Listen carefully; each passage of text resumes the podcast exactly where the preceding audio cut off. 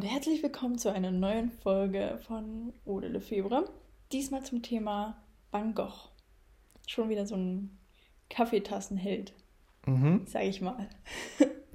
Ja, schon wieder einer, den ist auch, ich habe ihn auch oft auf Federmäppchen gesehen. Federmäppchen. Mhm. Sein, sein Gemälde Starry Night oder wie das heißt. Mhm. Eine Sternnacht, was er gemalt hat. Mhm. Ähm, ja, spannender Künstler, über den man viel reden kann, weil es einen riesigen Mythos um ihn gibt. Und einen auch noch sehr, sehr guten Anlass, dass im April diesen Jahres die Impressionisten alle ihr 150-jähriges feiern. Im April diesen Jahres, vor exakt 150 Jahren, gab es die erste Ausstellung der Impressionisten. Da hat Aha. Van Gogh natürlich nicht mitgemacht. da waren so Renoir und Monet und die ganzen Vorreiter dabei. Die Leute, die mitgemacht haben im sozialen Kunstleben. Nicht Van Gogh. Nicht Van Gogh, der hat sich ja eh so ein bisschen rausgehalten. Er hat sich ein bisschen rausgehalten, aber wie wir erfahren haben, vielleicht auch ganz bewusst, damit wir heutzutage sagen, das ist einer, der sich rausgehalten hat. Der Ja. war nämlich ein Eigenbrotler. Und ja, darüber können wir, glaube ich, ganz viel Spannendes erzählen. Ja, können wir machen. Du sagtest gerade, dass du Starry Night öfter mal auf Federmäppchen gesehen hast. Ja. Ich habe nämlich bloß eine Sache, die mir dazu einfällt. Ich habe eben mal ChatGPT gefragt, ob es mir sinnvolle Fragen stellen kann, jemand dann irgendwie beantworten kann. Ja, so ein paar Aber dann spannende kam Fragen. nur so, ja, mehr oder weniger äh, uninteressantes Zeug raus. Frage 5. Wenn Van... Ach so, und zum Thema Van Gogh. In jeglicher Doku fällt mir auf, dass es ja Van Gogh ausgesprochen wird. Ich mag das äh, starke V irgendwie nicht. Achso, egal. Van Gogh. Egal. Van Deshalb Gogh. sorry, wenn ich Van Gogh sage. Also, Van Gogh, wenn ein Social Media Influencer wäre, welchen Hashtag würde er am häufigsten verwenden? Hashtag Starry Night Vibes. Au. Ein Hinweis auf sein berühmtestes Werk. Aho. Ja, die ästhetische Schönheit. Ja, weil der ist ja auch selber schon so ein Influencer jetzt noch, ne? Also ich würde sagen, Ich will, bloß, ich will damit bloß auch bloß klar machen, dass wenn Leute Angst haben vor, vor künstlichen Intelligenzen, keine Panik. da läuft noch eine Menge schief Und und, frag, bis die bitte stell, stell Fragen zum Leben Van Goghs, kommt sowas äh, dabei heraus.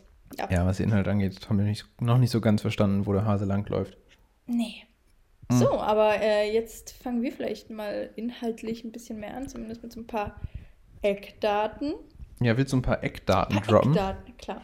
Ja, okay, dann Wir können erzähl ja mal ein paar einfach Eckdaten mal einfach. ganz basic anfangen mit der Geburt. Ja. Beziehungsweise weißt du überhaupt, wann Gogh geboren Mm, worden ist? äh, ja, würde ich jetzt wissen, aber sch schlag du mir doch mal ein Datum Okay. vor. Äh, am 30. März 1853. Genau, ja. also in der Mitte des 19. Jahrhunderts in den Niederlanden. Und genau, wir haben uns ja vorhin noch ein bisschen schlau gemacht. Und der Gute, der wollte ja eigentlich gar kein äh, Künstler werden, sondern sogar eher Lehrer oder auch Pfarrer, weil er ja in der Familie sehr, sehr gläubig war. Genau, sein Vater war nämlich auch evangelischer Pfarrer. Genau. Und das ist aber alles schief gelaufen. Das heißt, ähm, der hat so einen Weg durchlebt, wie ihn heutzutage wahrscheinlich jeder unserer Generationen durchlebt. So erstmal alles ausprobieren und keine Ahnung, ein Jahr da und sonst was. Ja, Bevor man anfängt. Das hat er eigentlich gemacht und es hat aber alles nicht geklappt, weil er anscheinend einfach ein schwieriger Typus war und auch in seinen Predigen und so ähm, ein bisschen übertrieben hat, ein bisschen zu sehr aufs Gaspedal gedrückt hat so und zu sehr so meinte, jo, guckt mal hier, Bibel, ganz cool, ist ganz wichtig und da ein bisschen sehr doll ähm, sich ins Zeug gelegt hat, dass das alles nicht so ankam. Dann hat er es ja auch versucht als Kunsthändler, Ja, wie sein Bruder genau wie sein Bruder auch. Theo, zu dem er ja sein Leben lang auch eine sehr enge Verbindung hatte. Ja, eine sehr enge Verbindung und auch eine sehr enge finanzielle Verbindung. Ja. Das muss man ja auch noch eingestehen. Der hat ihn durchgefüttert und ähm, vielleicht ein Mythos, den man sofort aufdecken kann. Van Gogh, der arme Künstler, der hat gut Geld bekommen tatsächlich von seinem Bruder. Weil der Bruder als Kunsthändler ziemlich erfolgreich war Ja. und der das durchaus als eine edle Tätigkeit angesehen hat, so das als Mhm. Künstler zu versuchen, weil er auch wusste, ja, wenn das dann erfolgreich wird, dann kann man damit auch gut Geld verdienen und hat deswegen in so einem Zwei-Wochen-Tag ähm, Vincent van Gogh schon eine Menge Geld immer gegeben für die damaligen Verhältnisse. Ja, das wusste ich nämlich auch noch nicht. Nee, genau, man hat Weil es. man hat so das Bild ja. von diesem verarmten, einsamen Künstler, aber verarmt war der gar nicht. Nö. Oh, nee, also eigentlich war der gut bürgerlich, sehr gebildet. Und Ja, das hat denkt sich, man immer gar nicht. Hat sich lustigerweise auch sehr, sehr klar abgegrenzt von den Bauern. Also vom, ja. Genau, er fand die wirklich so faszinierend, aber meinte auch so, ja, ich habe genau die gemalt, die, die wir nicht sind, so, die wir gar nicht verstehen können, weil wir sind ja die Bürgerlichen. Also die haben wahnsinnig Ja, so genau. intellektuell viel gelesen und so und ähm, es ist jetzt gar nicht so ein, so ein einfacher Bauernmensch gewesen, oder wie man sich das vorstellt zu der Zeit. Genau, weil ganz, ganz bekannt von ihm ist ja die Kartoffelesser. Mhm. Das ist ja so eines der ersten Werke, von denen die bekannt geworden sind. Genau. Und da sieht man ja sozusagen noch diesen alten Malstil. Wo man ja auch sagt, er konnte eigentlich gar nicht malen. Muss man nämlich auch sagen, dass ja Van Gogh vollständiger Autodidakt war. Also der hat sich alles selber beigebracht, hat auch als Kind nicht wirklich gemalt, sondern sein Bruder hat ihn ja dazu angestiftet. Ne? Genau, der meinte so, ja, wenn du Kunsthändler und das alles nicht, nicht was wird, dann versuch einfach mal selbst ein bisschen was zu malen. Und was man bei diesen Kartoffelessern nämlich ganz gut sieht, dass er gar nicht so gut malen konnte und Schwierigkeiten auch hatte. Ähm, weshalb ihn auch viele zu der Zeit ausgelacht haben. Heutzutage findet man das irgendwie auch interessant, dass die Hände so groß sind bei eben den ähm, Kartoffelessern, bei den Menschen, die viel arbeiten und dann kann man da heutzutage viel reindeuten. Aber hey, ne, gibt ja auch viel Hoffnung für einige Leute. Ja, das, So, ja, das doch, doch, nicht, achso, ja, ja, äh, stimmt. Ne, als Also Künstler man- unbedingt vom Himmel gefallen sein. Genau, also so. man muss nicht zur Welt. Wenn man sich das bei Ja. anderen anschaut, Picasso und wie man sich anschaut, Dali oder sowas, jetzt Ja, ich auch zwei Leute Also wie eingefallen sind. fünf gezeichnet hat, das bekomme ich jetzt nicht hin, glaube ich. Ja, genau, das ist halt wirklich das Verrückte. Und er konnte das gar nicht und er ist selbst jetzt hängen Gemälde in Museen, wo die Hände viel zu groß sind und Proportionen vorne und hinten nicht stimmen. Aber, Wer ist Weltstar? aber er ist ein Weltstar. Und das ist er halt wirklich. Ich weiß gar nicht, ist er überhaupt noch Künstler inzwischen oder ist er nur noch Weltstar? Nur noch Influencer. Das ist wirklich, also das ist ja wirklich das Verrückte. Der ist ja. überall unterwegs. So ein Hype. Also ich, ich würde manchmal ganz gern verstehen, wie solche Hypes entstehen, ne? Ja, genau. Gerade um Van Gogh. Da können wir ein bisschen drüber reden. Vielleicht auch, weil, sorry, Ja. aber weißt du, auch irgendwo so eine Rarität ist. Ich habe nochmal nachgeschaut, in Deutschland gibt es ja keine einzigen Van Gogh, soweit ich weiß. Keine Ausstellung. Es Nee, es gibt keine Ausstellung, aber es gibt. Ja, es Ähm, gibt vielleicht manchmal Ausstellungen, aber eher selten. ja, aber es, es gibt ein Museum, ich glaube Stadelmuseum, wie das heißt, ne? Das hat ein Werk von ihm gekauft. Oh. Oh, ja, und- aber sonst. Beziehungsweise zwei Werke und eins davon ist ja verschollen. Ja, Genau. ja nee, aber sonst gibt es ja, es gibt noch diese Immersive Experience-Sache, was es auch äh, um Frida Kahlo gab. Genau, wo so mit So. Beamern so, Genau, so ja, Werke ja, an die Wand sowas, geschmiert werden. Da war ich ja auch selbst. Und wie war das so? Das war, ich glaube, das habe ich im letzten Podcast schon erzählt. Ach so. Ja, also ist ganz cool, kann man sich mal anschauen, aber irgendwie ein bisschen überteuert dafür, dass du basically in einen Raum gehst und dann da so mit Beamern ein bisschen was installiert wird. Ja, also wenn man großer Fan ist, kann man das machen. Oder auch, wenn man gar nicht so den Zugang zu, Zu zum. Museum zum Beispiel hat, dann ist auch ganz cool. Ja, ich fand das ganz toll, ähm, wie der eine das im, in einer Doku in einem Interview gesagt hatte. Ich glaube, der meinte das irgendwie Geschmacksverstärker, hat er das genannt. Dass er, er Okay. mag Van Gogh und so Gemälde halt lieber ohne Geschmacksverstärker.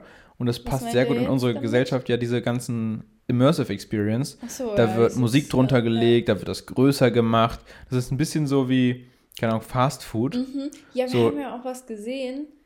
Ja. Es gibt ja auch, also es gibt ja immer dieses Immersive Experience, aber dann muss es nochmal einzeln, ich weiß nicht, ob es das auch ist von diesem Italiener, der das selber veranstaltet Genau, hat. sind die, ne? Genau, ich weiß nicht, ob der das ist. Doch, das sind, das sind diese, der hat die, der macht die der sozusagen. macht die. Genau. Ja, weil in dieser einen Ausstellung, da läuft ja von Janis Joplin äh, Cosmic Blues und das passt halt auch null rein. Nee, ja, ja, also genau, deswegen ist, es wird halt, du kannst nicht selbst die Freiheit haben, so wenn du ins Museum gehst, dir selbst was drunter vorzustellen, sondern es wird halt alles schon vorgefertigt.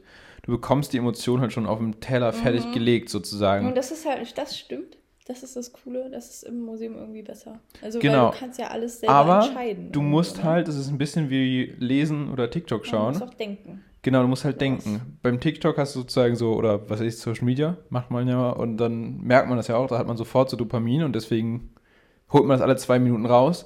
Und beim Buch ist es selten, dass du wirklich in jeder Sekunde dein Gehirn dran denkst, weil du dich wirklich damit auseinandersetzen Ja. musst und, und halt selber das alles Viel aktivieren musst. das Das ist halt, genau. Und so ist es auch ein bisschen mit dem Museum. Man, klar, es gibt Gemälde, die einfach mitnehmen, gerade Van Gogh.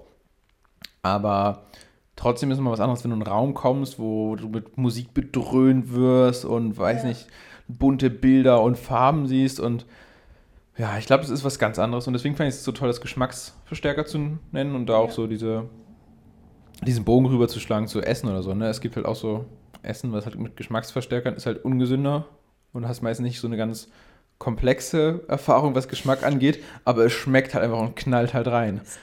Und danach kann es dann nichts mehr anderes mehr, sch mehr schmecken, sozusagen, weil das halt so, Ja. so voll ist. Und so ist das ein bisschen. Ich glaube, wenn man nach, wenn man so ein. Deswegen ist vielleicht auch ein bisschen das Tückische, wenn man sagt, man kann mit Kunst nicht anfangen. Vielleicht schafft man dann darüber den Bogen zu schlagen, aber sonst so Immersive Experience, wenn du danach ins Museum gehst, bist du ja völlig enttäuscht. Du schaust ein Gemälde an und da kommt halt keine Musik raus.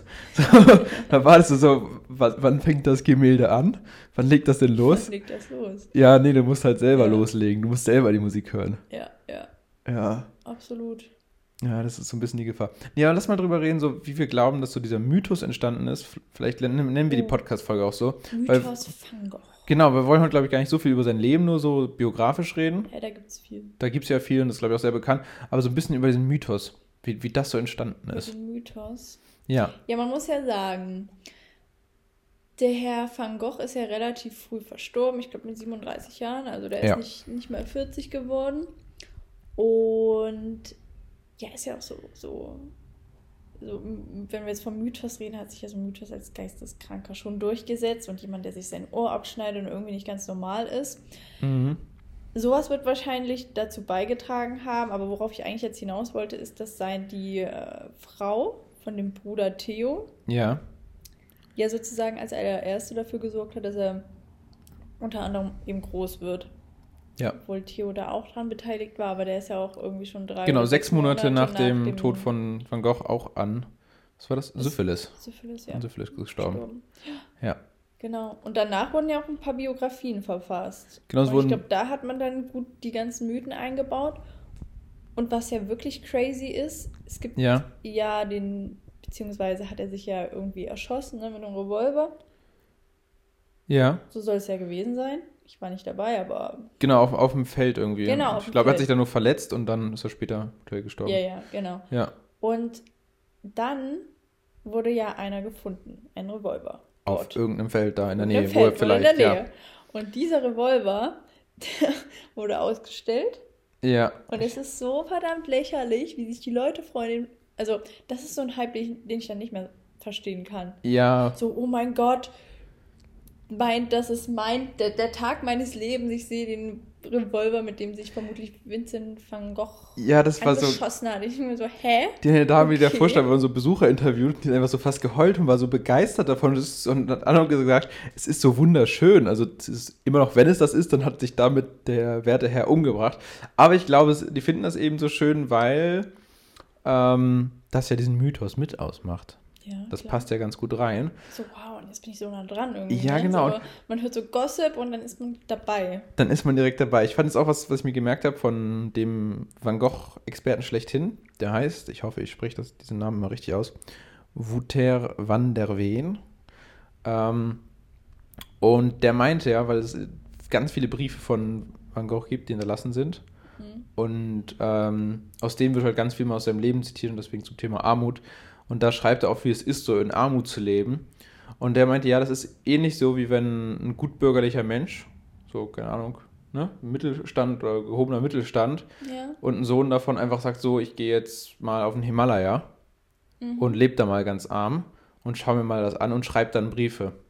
Und diese Briefe sind halt erhalten so ganz viel. Und deswegen ist halt auch dieses Bild entstanden, weil er es selber auch ausprobieren wollte. Er wollte so wirklich mal so Ja, richtig genau. arm und so Ja, leben. ja, Es war mehr so ein, so ein Versuch, aber Geld hatte So ein er. Grenzgänger war das. Genau. So, er wollte es echt wissen, ne? Er wollte es einfach selbst spüren und so. Aber wenn es ihm nicht gepasst hätte, hätte er immer Geld auch Seite gehabt. Er war, hat auch selbst ein bisschen Kunst gesammelt. Mhm. So Ja, japanische Kunstdrücke. Achso, japanische Kunstdrucke. Genau, die hat er auch gesammelt, ich, ungefähr 600 Stück. Und die waren schon einiges wertvoll. Also die hatte er da, damit er wusste, wenn, wenn der Bruder mal nicht mehr zahlen sollte, Ja, dann hat er auf jeden Fall was an der Seite und kann damit was anfangen. genau. Ja, es war irgendwie so, dass zwar Geld immer ein Thema war, aber nicht aufgrund dessen, dass er so arm war, sondern einfach, weil er auch, wie war das? Aufgrund, ach ja, aufgrund Erziehung und Genau. Religion es sozusagen wichtig war, einen Teil zur Gesellschaft beizutragen, eben Geld zu verdienen. Genau, und Aus auch bei seinen Grund- Werken war das immer ganz wichtig. Genau, ja. hat er auch sehr, sehr kalkuliert, wie viele Tuben er für ein Bild braucht, hat auch immer die günstigste Farbe gekauft. Obwohl man spekuliert, dass er die Farbe gekauft hat, die er da genommen hat, weil er irgendwie die Transparenz so toll fand. Die waren nämlich zu Beginn, wenn er gemalt hat, viel, viel kräftiger die Farben und haben dann nachgelassen. Das heißt, wenn man jetzt einen Van Gogh vor Augen hat, dann ist der viel, viel ausgeblichener, viel blasser, als er eigentlich wäre. Aber vielleicht auch nicht, vielleicht soll es ja auch so sein. Vielleicht soll es ja auch so. Ja. Nee, aber das finde ich lustig. Vielleicht gar nicht nur ausgeblichen, sondern es gibt ja ein bekanntes Gemälde von seinem Zimmer, wo er sein Schlafzimmer mhm. gemalt hat. Und da geht man davon aus, dass die Wände gar nicht blau gewesen sind, sondern lila wahrscheinlich im Ursprung. Mhm. Von daher schon lustig, dass teilweise vielleicht so die Farben ganz anders gewesen sind. Ja. Und Van Gogh ist ja ein Künstler, der jetzt nicht für Form bekannt ist, sondern eigentlich fast nur für Farben. Ähm, von ja, daher für interessant. Und ja, aber auch für Bewegung. Also ja. Er ist ja der, der so die Bewegung durch seinen Duktus ins. Bild gebracht hat. Also durch seine Pinselführung. Das ist mhm. der Duktus, habe ich vielleicht auch irgendwann schon mal erwähnt. Und ja, kennen wir alle, diese Wolkengebilde oder die Zypressen, die er gemalt hat, die fallen mir da an der Stelle mit als erstes Ja, die züngeln so richtig in die Luft, so richtig. Oder so, ja. ja, genau. Oder wenn man sich im Allgemeinen seine Porträts anschaut, die sind ja sehr Dynamisch, vielleicht so Dynamisch und auch so eher punktuell, punktartig gesetzt. Punktartiger Duktus ist das ja. Ja, aber, na, ich weiß nicht, also nicht Punkt, so, es sind ja schon ja, so, geschwungene Linien, so ein bisschen. Kleine, ja. Ja, Schwätze. Ja, so keine, ja, weiß nicht, wie, wie man das sagen soll. Naja, man kennt Van Gogh-Bilder. Das ist Gott sei Dank ein Künstler, bei dem man eigentlich nicht groß Bilder erklären muss, weil jeder ich hat so Ich finde tatsächlich, ja. dass Van Gogh, den erkennt man am ehesten. Ja. So von fast mit allen Künstlern. Ja, ja, ja ist das sagen, so. würde man auch als Laie am ehesten erkennen. Ja, kennt man auch am schnellsten. Ich glaube, es gibt ja. auch so deswegen wenig Diskussionsspielraum. So seine ersten so Kartoffel und Esser, da gibt es so vielleicht so noch ja, Ähnlichkeiten, doch, ja. sowas. Aber so später, wenn er wirklich seinen eigenen Stil und seine eigene Marke geworden ist. Und ähm, ja, deswegen zum Thema eigene Marke. Der hat ja auch immer wahnsinnig gerne das so aufgegangen, dieser Rolle, dass er meinte, ja, ich gebe wirklich alles her, um diese ja. Kunst zu machen. Und das hat er in seinen Briefen immer wieder geschrieben und hat sich da auch wahnsinnig halt reingesteigert. Also, ähm, mhm. es gibt ja so ein bisschen die Vorstellung, dass Van Gogh so ein, so ein Kunstgenie gewesen ist, ja. Was schon dadurch erstmal so ein bisschen wie ist, dass er nicht direkt zeichnen konnte, sondern auch alles ausprobiert hat oder malen konnte. Ja. Übrigens, ähm, der zweite Künstler im Anschluss zu Frida Kahlo, der nicht von Kind auf direkt nur gemalt hat, sondern das, ja, das aus so pragmatischen Gründen macht. Ja. Er konnte nichts anderes arbeiten. Und äh, Frida Kahlo hätte es auch nicht gemacht, wenn sie damit kein Geld verdient hätte. Ja. Und Zumindest zu Beginn auf jeden Fall. Zu Beginn auf Danach jeden Fall. Danach war er auch sehr, sehr besessen. Danach war sie, glaube ich, ja, war sie auch sehr besessen. Nee, ich meine jetzt Oder wie meinst du? Achso. Achso, ja. Ja, beide. weil der hatte auch aufgehört zu essen, zu schlafen und ist irgendwann, ja, verrückt geworden, so kann man sagen. Genau, ja. Da braucht man sich halt auch nicht wundern, wenn man irgendwann Stimmen hört. Ja, das ist halt so. Wenn man dazu noch Alkohol trinkt, schwierig. Er hat Schlafentzug ja. gehabt, hat viel Alkohol getrunken, sich wahnsinnig schlecht ernährt und wollte sich da auch immer so richtig reinschmeißen. Das war eine mhm. Rolle, die ihm halt gefallen hat. Irgendwie schon so ein oh, ja, er Branding, ne? Ja, genau. Ich habe hier auch ein, ein, Buch von Van Gogh, ich glaube sogar ein Taschenbuch, und da steht auch irgendwie auf der ersten Seite, ich habe, da steht ist ein Zitat von ihm, ich habe meinen Verstand der Kunst geopfert oder so. Ja, genau. Und das, genau. hatte, das heißt, er war immer im Bewusstsein, dass das extra, ja, so das war sein Branding. Gemacht, ne? So, da hat man so das Gefühl, er wollte sich da es reinschmeißen. Gibt ja auch dieses Zitat von ihm, wo er meint, dass seine Kunst ihn sehr beansprucht oder zumindest irgendwie. Aber er war sich halt dessen bewusst. Ja. Also, seit der letzten Recherche blicke ich ganz anders äh, auf Van Gogh als vorher. Ja, aber man hat sagen. immer, finde ich, das Gefühl, dass man sich mit Van Gogh nicht groß auseinandersetzen muss, weil man weiß ja alles. Man weiß ja alles. Und man hat so ein ganz man klares ja, Bild von ihm. Man hat sich ja das Ohr abgeschnitten und dann war es das so, ne? Genau, dann das ist, man ja schon Kenner, wenn man weiß, ja. dass er das gemacht hat. Und da gibt es ja, auch tausend ja. Mythen drum. Nee, aber was ich damit sagen will, früher hatte ich immer so richtig Mitleid. Ich dachte mir so, boah, der arme Mann, der hat alles gegeben dann hatte der psychische Probleme und alles war nicht so schön. Mhm. Aber mittlerweile, glaube ich, so, nee, ich denke nicht mehr so, muss ich ganz ehrlich nee, sagen. Nee, man hat das Gefühl, dass er so ein Leben führen wollte auch ja, irgendwo, ne? Sehr berechnend, ja. ich glaube, das, ja.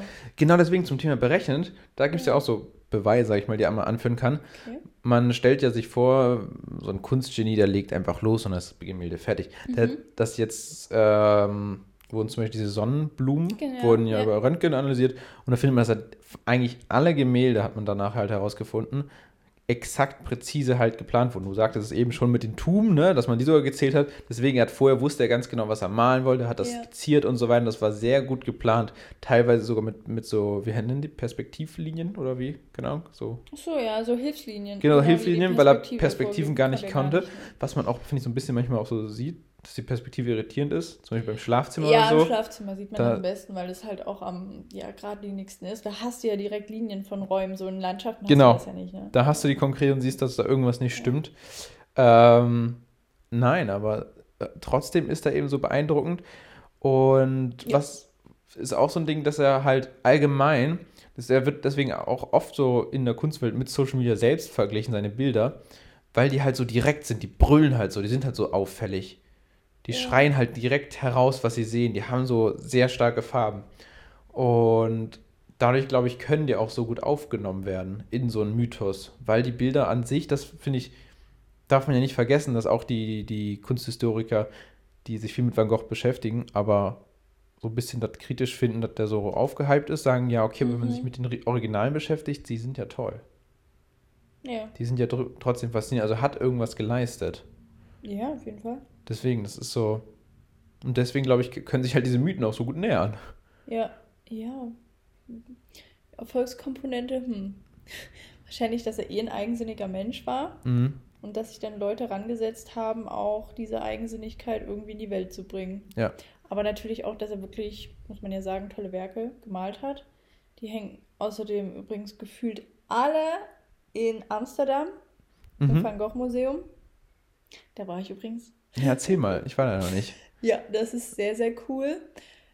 Was dort strikt verboten ist, ist Fotos machen. Okay. Darf man wirklich gar nicht. Da Ja. habe ich auch eine lustige Story, weil tatsächlich habe ich eins aus dem Van Gogh Museum. Oh, jetzt wirst du verklagt, wenn wir das hier hören. Ja, Nee, da war so ein Typ, ich war da mit meinem Papa, der übrigens, ja, cool, dass er durchgehalten hat den Tag mit mir. Wir waren in drei Museen und er ist nicht so der Museumsmensch. Ja. Aber er hat es für mich durchgezogen, das war ganz toll. Und nee, ich hatte nämlich früher so ein T-Shirt von Van Gogh, also von Van Gogh, ja, ich glaube von einem Selbstporträt. Mhm. Und ich wollte unbedingt vor diesem selben Selbstporträt mit dem T-Shirt ein Bild haben. So, um die Story jetzt abzukürzen, ich habe nicht das richtige Selbstporträt erwischt, aber ich habe eins erwischt, habe es auch nicht geschafft, meinen Pullover vorher noch auszuziehen. Aber wir ha ich habe ein Bild, wo ich so davor stehe, aber ziemlich, ziemlich dumm umdrehe. Nee, und wir haben keinen Ärger bekommen, weil ein Mann neben uns auch ein Bild gemacht hat, Ja. der aber einen Blitz verwendet hat. Oh. Ja, und da war natürlich der Security-Mensch abgelenkt, Ja. ist zu ihm gegangen, dem Blitzmann. Und der musste halt wirklich sein Handy öffnen, ihm das zeigen und dann löschen vor seinen Augen. Ach, der muss das Das wirklich war, das so. ist richtig streng. Also ich weiß nicht, wie es heute ist. Mhm. Ich weiß auch nicht ganz genau, warum das so ist. Ich glaube eben wahrscheinlich, weil das so, so sehr in der Social Media ist. Vielleicht gehört das auch mit zum Branding irgendwie. Dieses Ja, ich glaube, das, das, das Markenrecht zu haben. Die werden ja, Ja, wahnsinnig okay. teuer verkauft an Marken und so, diese, diese Bilder von diesen Werken, glaube ich. Ja, das schon. Ich weiß nicht, oder liegt das daran, dass er nicht noch nicht lang genug tut? Ich Doch, doch, das glaube ich Ja, schon. eigentlich schon. Aber ne? d- genau deswegen ist ja das Problem, weil sonst könnte fast jeder ein Bild machen, das hochauflösend machen und das auch irgendwo raufdrucken. Ja. Und jetzt, wenn du ein Original irgendwo raufdrucken willst und Zara mal wieder bisschen die künstlerische Seite raushängen will, keine Ahnung, weil irgendein Schmuddelskandal rauskam, dass sie doch alles schlecht produzieren, dann gehen die ein bisschen zu Van Gogh und wollen das raufprinten. Und wenn sie halt ein, guten, ein gutes Bild hochauflösend haben wollen, dann müssen sie halt bei dem Museum anfragen. Und dann kann es halt nirgendwo anders eins geben vom Profifotografen. Ja, okay. Ja. Das ist jetzt meine steile These. Aber erzähl mal weiter, ja. So, weiter zum Museum. Nee, es ist sehr, sehr cool, sehr zu empfehlen. Ich würde auch auf jeden Fall nochmal hingehen wollen, Mhm. Weil A hängen da wahnsinnig, also ja, fast alle Werke gefühlt. Und es ist einfach schön. Also da wird einem die Schönheit seiner Werke auch bewusst, wenn man sie alle mal sieht. Und das Besondere ist ja auch, dass dort nur ausschließlich Van Gogh-Werke hängen. Hat man Wahnsinn. ja auch nicht so oft. Nein. Und das ist echt cool, weil dann Ist kann man so groß? diese komplette, das komplette Övre einmal aufsaugen. Ja, also es ist jetzt nicht so klein. Ja. Und es gibt ein extra Abteil, da muss man sogar irgendwie aus diesem Hauptraum raus und dann nochmal in einen anderen Raum rein, in dem nur die Sonnenblumen hängen. Ah, Und okay. es gibt ja gar nicht so viel. Ich glaube, es gibt fünf Sonnenblumen. Ja. Und genau, dem Ganzen. Da hängen Thema- aber keine fünf, oder? Ja, Das ich sind vier, nicht, weil ich weiß, eins hängt in England. Ja. Nee, das waren weniger. Ja, okay. Genau, aber dafür wurde dann eben ein extra Raum nochmal geschaffen für nur eben diese Sonnenblumen. Mhm. Ja, nee, also es ist auf jeden Fall super cool. Es sind super viele Menschen drin. Man muss auf jeden Fall, soweit ich weiß, vorreservieren, um da reinzukommen. Oh ja, das ist so manchmal, das ist Ja. halt das Problem bei so einem Hype-Künstler. Ich war ja auch äh, in London in der National Gallery und da hängen die Sonnenblumen von Van Gogh. Ich, ich, meine auch der Stuhl hängt da von Van Gogh. Mhm. Aber auf jeden Fall die Sonnenblumen, die sind ja auch so das gehypte Ding und auf jedem T-Shirt drauf gedruckt und ach, weiß ich nicht was. Ja. Und es ist wirklich ein Museum, was wahnsinnig faszinierende Werke hatte. Auch Monets und alles waren da zu der Zeit in der Ausstellung. Ich weiß nicht, was da von Dauer war und was da für Leihgabe, aber es war wirklich faszinierend. Ich bin da erst auch ganz naiv hingegangen und kam nicht rein, weil die Schlange ewig lang war und ne, habe ich gesehen, okay, mache ich online für den nächsten Tag und bin dann da und bin drin, da keine Ahnung, ein paar Stunden, da hing auch ein Da Vinci und das war, aber, naja, Boah. ich, ich, Da Vinci, ich, da Vinci ist ja für mich nie auch einen was gesehen und anderes. ich glaube, wenn ich mal einen sehen sollte, dann fange ich wirklich an mit heulen. Ja, das war, das war schon, das war wirklich crazy emotional. Naja, war in so einem Eckraum, hat irgendwie keinen interessiert, weil, keine Ahnung, kann man nicht gut auf Insta Das posten. ist aber trotzdem heftig, ne? Stell dir vor, du bist. Ja, es ist sowieso krass, wenn du wo bist, wo Van Goghs hängen oder einer und so ein Da Vinci und andere Größen. Ich glaube, Ja. dann interessiert die meisten. Interessiert es, einfach es, ist halt mehr. nur was, was Leider. cool halt performt irgendwie. Crazy. Ja, in, in dem Da Vinci-Raum war das Licht auch sehr abgedunkelt, weil die Bilder so wahnsinnig empfindlich sind, sehr alt und man sah wirklich nur das Ja. Werk und man konnte wahrscheinlich nicht so gut Fotos davor machen. So, jetzt nochmal kurz mit meiner pessimistischen Haltung weiter. Naja, auf jeden Fall laufe ich da dann so weiter und dann sehe ich da eine Menschenmenge einfach nur von der Wand. Die stehen da ja einfach nur so vor. Und ich so, naja, was ist denn da los? Wer, wird da irgendwas verkauft oder keine Ahnung, verschenken die da was? Und nein, es hängen da Sonnenblumen gemalt von Van Gogh. Und die Leute, jetzt kommt es, die wollen die ja nicht mal sehen. Die rennen da ja nur vor, machen ein Bild und stehen da Schlange, um ein Bild zu machen davor. Mhm. Das ist ja das, ich weiß es nicht, deswegen kann ich, vielleicht ist das, oh mein Gott, Das vielleicht der- ist das auch der Grund, warum man im Reichsmuseum da, oder nicht im Reichsmuseum, im, im Van Gogh Museum in Amsterdam, wahrscheinlich ist das noch viel Grund, keine Fotos machen darf. Weil sonst, Van Gogh ist so ein gehypter Künstler, Stehen alle nur noch kannst, da. und ja, kannst du dir nicht anschauen. Wie bei der Mona Lisa, da steht man Schlange, um ein Foto zu machen. Und man wird, wird sozi sozi auf sozialer Ebene gehasst, wenn man davor steht, so wie ich das machen wollte, und sich die anschauen will. Ja. Sondern man darf höchstens 60 Sekunden verbringen, ein Foto machen und dann abhauen. Aber, Aber ich hab nichts von dem ist ja Foto. Keine, keine institutionelle Regel, oder? Nein, weiß ich nicht. Aber es, es ist halt irgendwie so bei gehypten Sachen. Bei der Ja. Mona Lisa will man es haben, das ist das Einzige von Da Das ist Vinci, der was Mona interessiert. Lisa-Effekt. Das ist, also Kann es man auf mehrere Dinge anwenden. Ja, aber das ist das Geniale. Im, Im Louvre, du läufst erst im Flur lang, wo auch so zwei Da Vincis halt hängen. Keiner schaut sich da an, keiner interessiert sich dafür. Aber bei der Mona Lisa, da wollen sie alle Fotos davor haben. Ja, Ja. weil das gar nicht erkannt wird. Yes, man kennt ja auch von Da Vinci nur die Mona Lisa. Das ist ja, Ja, auch so das ist auch das Einzige, Ist auch- was er gemacht hat. Genau. Von Das daher. einzig wahre Werk. Nee, und das ist auch so, wo ich dachte, boah, ich, so ist man in London in so einer wahnsinnig faszinierenden Galerie, wo, wo so viele Sachen hängen. Ähm, wie auch immer die da rangekommen sind, ob typisch Engländer Manier geklaut oder was auch immer. Naja, ich will jetzt hier nicht zu böse werden, aber sowas denkt man schon. Und, ich, und du kommst dann kannst dir die dann halt wirklich nicht anschauen. Dann bleibt nichts anderes übrig, müsstest du so, so Handy hochhalten und so ranzoomen, aber man kann es dir auch im Internet anschauen. Und das Ja. Tolle muss man ja sagen, wenn man auch Bilder so online gesehen hat oder sowas, wenn man dann nochmal wirklich davor steht, ist halt was ganz anderes. Deswegen lohnt es sich dann halt doch auch immer ins Museum zu gehen. Ja, nee, so viel zu Museumsgeschichten und Hype im Museum. Hype. Ja. Ja. Ja, ja. ja. So, sonst noch Museumsgeschichten. Sonst noch Museumsgeschichten? Nee, ich weiß nicht. Haben wir ein bisschen was zu dem Mythos erzählt? Willst du noch irgendwas Spannendes erzählen? Mythos Van Gogh. Mythos Van Gogh. Welchem denn? Zum Beispiel dem Ohrmythos. Ach so, ja, das ist Das, noch eine über Sache. den können wir noch ein bisschen reden. Ja, jeder weiß ja, dass er sein Ohr abgeschnitten hat. Und ich weiß, wir haben eine Doku, glaube ich, geschaut. Und da meintest du, da hast du ganz doll eingegriffen. Oder erzähl mal. Ich habe da eingegriffen. Ja, also das Ding ist, ganz genau weiß ich es auch nicht. Es gibt verschiedenste Mythen, Mhm. aber man spricht in den meisten Dokus davon, dass er sein Ohr abgeschnitten hat, also sein vollständiges Ohr. Ja. Ich glaube oder habe gehört, Ja. dass er halt nur einen Teil, also einen Teil seines So Ohrläppchen oder sowas einfach so abgeschnitten hat. Ja. abgeschnitten hat Ja. und das auch in einem Brief verschickt hat ja, an genau. einen Künstlerkollegen, mit dem er sich rumgezankt hat. Ja, wahnsinnig interessante Theorien. Es gibt das auch, dass er es irgendwie eine Prostituierten geschickt hat oder gegeben hat. Okay. Die, die, die Theorie. glaube ich nicht. Ja, Warum? wo man nicht genau weiß, wieso. also das weiß man ja eh nicht. Aber ich glaube auch am plausibelsten ist es, dass es ähm, sogar, ich glaube, Gauguin gegeben hat, Mhm. weil, so viel dazu, er wollte, es gibt auch ein Gemälde wo, vom Gelben Haus. Und das ist das Künstlerhaus, oder ich glaube, es heißt vielleicht auch das Künstlerhaus, ich weiß es nicht, wo Van Gogh dachte, oh, das wird jetzt eine tolle Künstler-WG mit seinem Kumpel Gauguin. Und der hat das aber auch nicht lange ausgehalten und die haben halt dann oft gestritten. Und es kam wohl doch dazu, ja, traust dich ja eh nicht und irgendwie so, ja, schneide ich mir das Ohr ab und keine Ahnung. Ach, und dann ist es halt irgendwie dazu gekommen, dass er sich da ein Stück wohl abgeschnitten hat. Ja. Genau.